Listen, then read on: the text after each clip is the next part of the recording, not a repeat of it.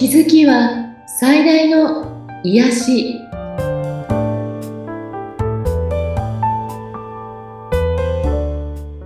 皆さんこんにちは。アトラクションカウンセラーの広田ゆかりです。アシスタントの菅千奈美です。ゆかりさんよろしくお願いいたします。よろしくお願いします。さあ今回はどのようなお話でしょうか？はいえっ、ー、と私がこの間なんかお友達がシェアしてくれてみたえっ、ー、と YouTube でね翡翠小太郎さんってちなみさん知ってらっしゃいますか？はい有名な方ですので知ってます。はい。本出されたりねいろんな YouTube 出されたりしているんですけど、うん、まあ、その方の YouTube でアフリカ人シャーマンの口伝というのがあってそれを見てすごく感激してで何人かの方にお話ししたら私もそれは違う YouTube で見ましたとか聞きましたっていう方がいらっしゃって、あ、これ今はやっぱ日本の方にすごく広まっていく時だし、うん、あのすごく重要なことだなと思って、今日ここでもお話ししてみたいなと思います。はい、お願いします。なんかあの、正元さんっていう、うんと、日本人のね、男性、若い男性が絵を描く方で、うん、アフリカのタンザニアかどっかの村で、の、そこの絵の勉強に行くんですね。その、はい、この絵を学びたくて。うん、そしてそこで暮らして、その、そこの土地の村の人たちと仲良くなっていくと言ったら、なぜ、証言は日本人なのにそういう態度なのかとか、日本人なのにしっかりしろみたいなことをね、はい、言われて、なんでだろうと思っていたら、うん、そのアフリカのそのシャーマンと言われる、まあ、えっ、ー、と、シャーマンってわかりますよね？はい。まあ、上上と繋がってメッセージを下ろす方なんですけど、うん、その方にいろいろ聞いてみたら、僕たち、私たちは、あの、日本の祖先、多分縄文時代の方たちと繋がってメッセージを受け取っていて、うん、それがもうその村で皆さんに伝えられていて、その通りにみんな生きているっていうお話でね。はい。例えば、あの、日本人ってほら自分自身をなんか、なかなか褒められないとか、自分のことが好きじゃないとか、うん、まあ、今流行りの肯定感が低いとか、はい。言いがちですが、うん、そこの、えっ、ー、と、アフリカの教えは、自分が自分のファンになる。うん、一番のファンになるんだよっていう教えで、もう、顔洗って歯磨くんだよっていうのと同じぐらいそれを母親から言われて育つ。はい。だからみんな自分のことが大好きで、うん、ちょっとしたこと、自分のオレンジの皮の剥き方最高だろうとか、うん、自分のこのズボンの履き方かっこいいだろうとか、はい。めちゃ自分を好きで自分を褒めて暮らしている。うん、だから、なんでそんなに自分のことをこうね、非難するんだみたいなことが、だったり、あとは自然と繋がっていないとか、何をそんなに急いでるんだとか心配するんだとか、うん、いろんなことを言われるわけです。はい。今ここにいても気持ちがここにないよねとか。うん。うん、で、えっ、ー、と、要するに昔の日本人は自然とのつながり、神様とのつながりが深くって、えもっともっとこう自然からいろんな知恵を受け取っていて、その声を聞いていたよっていうことで、はい。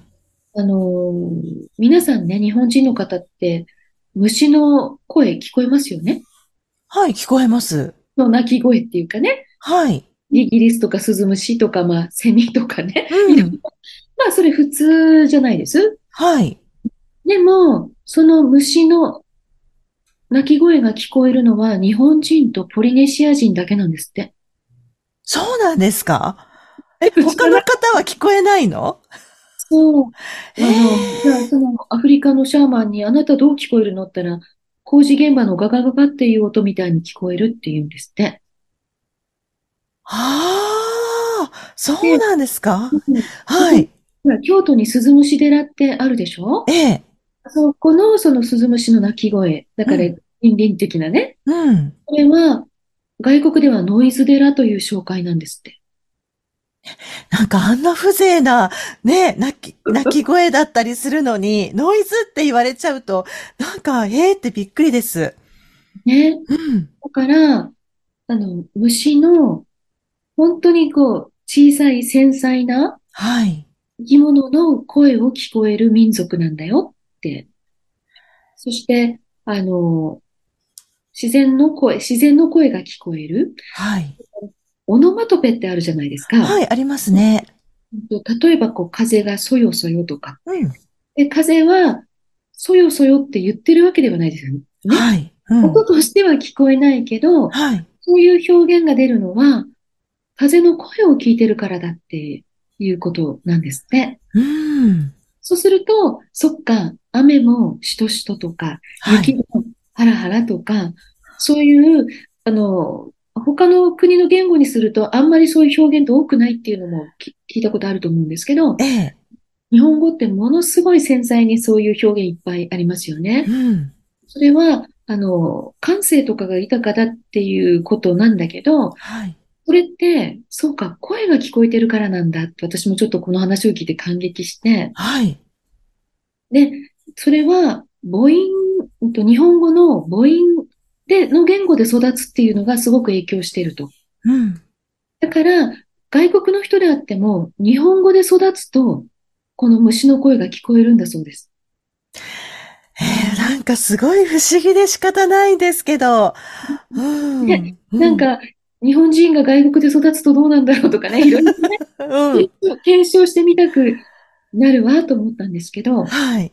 まあ、あの、もうちょっと言ってたのは、その、日本人は目を閉じて心をね、静かにすると神、その自然とか神様とつながれると。うん。でも自分たちは、あの、要するに太鼓叩いたり踊ったりしてトランス状態になって初めてつながれるんだと。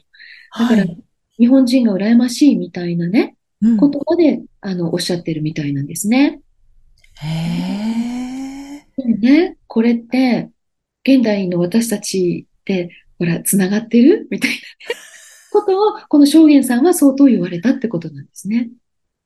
うん。そうか。それを言われちゃうと、ちょっとね、できてないなっていうところがね、大きいですよね。うん。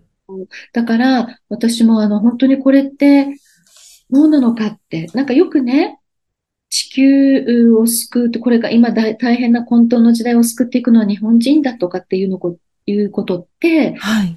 こうあの、皆さん聞いたことあるかなと思うんですね。うん。でも、えー今の日本人がどのようにそれを助けるのかなって私もちょっと不思議って思っていたりしたんですけど、うん。あの、このシャーマンの方もなんか2025年までに、その、あ、2024年に皆さんがそこのいろんなことに気づいていくと2025年がとてもいい、良くなるっていうようなことをおっしゃってたみたいで、はい。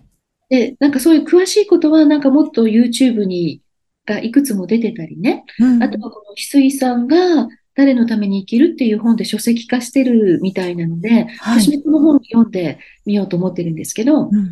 あの、この間別の、えっと、方とお話しした時にも、やっぱりその2025年にうん。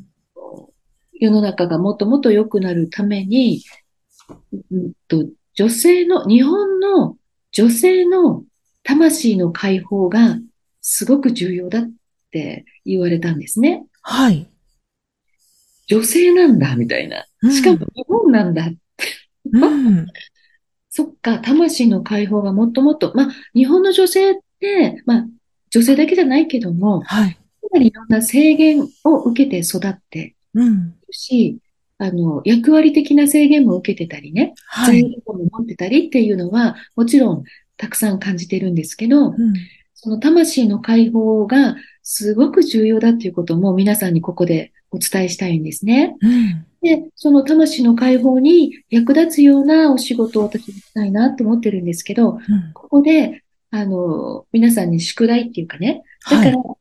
どっか行って解放をしてくださいっていうんではなくて、うん。まず自分で、自分の魂、自分の、まあもうちょっと言うと思考ですね。はい。思い込みとか、なんか、トラウマ的になってる罪悪感とか、いろんなものあると思うんですけど、自分が何を解放しなきゃいけないのかなって、何を外したいって自分に聞いてみてあげてほしいの。はい。これがすごく、あの、自分と向き合ってみるっていうか、これがすごく重要かなと思うんですね。はい。なので、ぜひこれを聞かれた皆さんは自分にそれを問いかけてみてほしいなと思います。ちなみさんもね。わかりました。はい。はい。では今日はバシャールのメッセージです。過去から自由になるのは簡単。覚えておいてほしいのは、すべての瞬間は新しい瞬間だということです。今あなたが今は今だと思えば、過去のことを今に結びつける必要はなくなります。皆さんはそのぐらい自由なんです。そして今言ったぐらい簡単なことです。あなたが信じれば自分自身でそれを証明することができます。私が代わりに証明することはできません。証明は皆さんの中にあります。番組を聞いてご感想やご質問、ゆかりさんのセッションを受けてみたいという方いらっしゃいましたら、番組説明欄にゆかりさんの LINE 公式アカウントの URL を記載しておりますので、そちらからお願いいたします。はい、皆さん今日もありがとうございました。ゆかりさんありがとうございました。